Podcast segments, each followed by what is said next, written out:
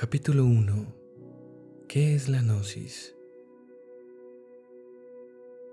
Toda teoría es gris y solo es verde el árbol de dorados frutos que es la vida. Goethe. Gnosis significa conocimiento, sabiduría.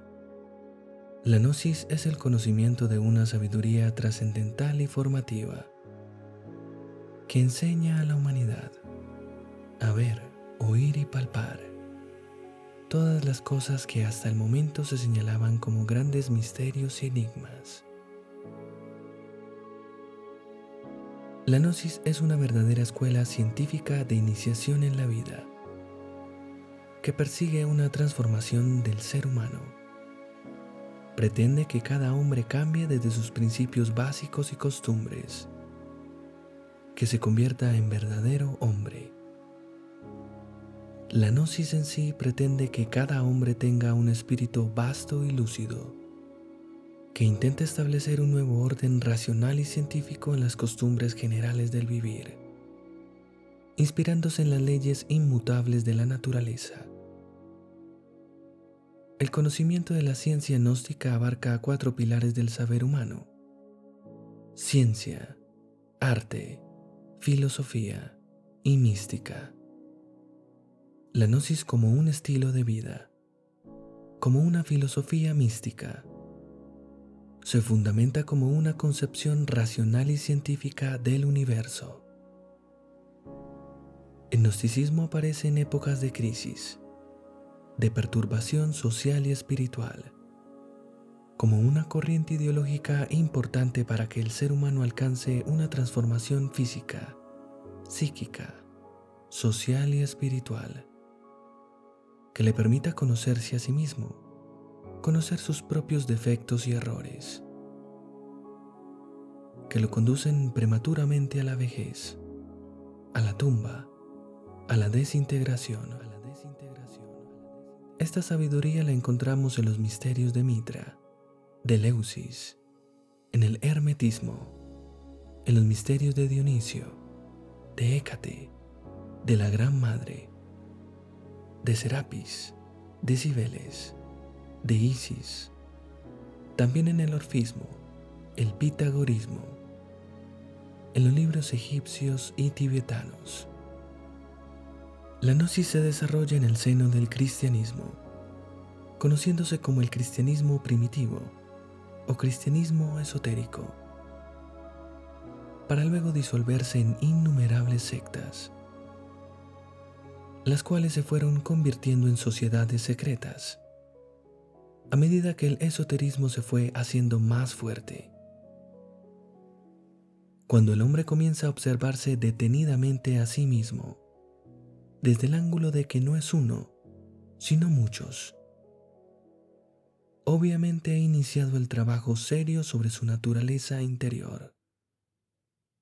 La gnosis da la metodología y enseña el modus operandi, mediante el cual puede uno ser asistido por fuerzas superiores a la mente. En la antigüedad se decía, hombre, conócete a ti mismo y conocerás el universo, que se formula con la síntesis de todas las teorías. Es el conocimiento superior Es claro que en esto suelen haber hoy raras excepciones que tenemos que buscar con la linterna de Diógenes. Están representados por los hombres verdaderos. Buda, Jesús, Hermes, Quetzalcoatl, etc. El hombre máquina es la bestia más infeliz que existe en este valle de lágrimas. Pero él tiene la pretensión y hasta la insolencia de autotitularse rey de la naturaleza. Nócete ipsum. Hombre, conócete a ti mismo. Esta es una antigua máxima de oro, escrita sobre los muros de Delfos, en la antigua Grecia. El hombre, ese pobre animal intelectual, se califica equivocadamente de hombre ha inventado millares de máquinas complicadísimas y difíciles. Y sabe muy bien que para poder servirse de una máquina, necesita a veces de largos años de estudio y aprendizaje. Pero en cuanto se trata de sí mismo, se olvida totalmente de este hecho. Aunque él mismo sea una máquina, más complicada que todas las que ha inventado. No hay hombre que no esté lleno de ideas totalmente falsas sobre sí mismo.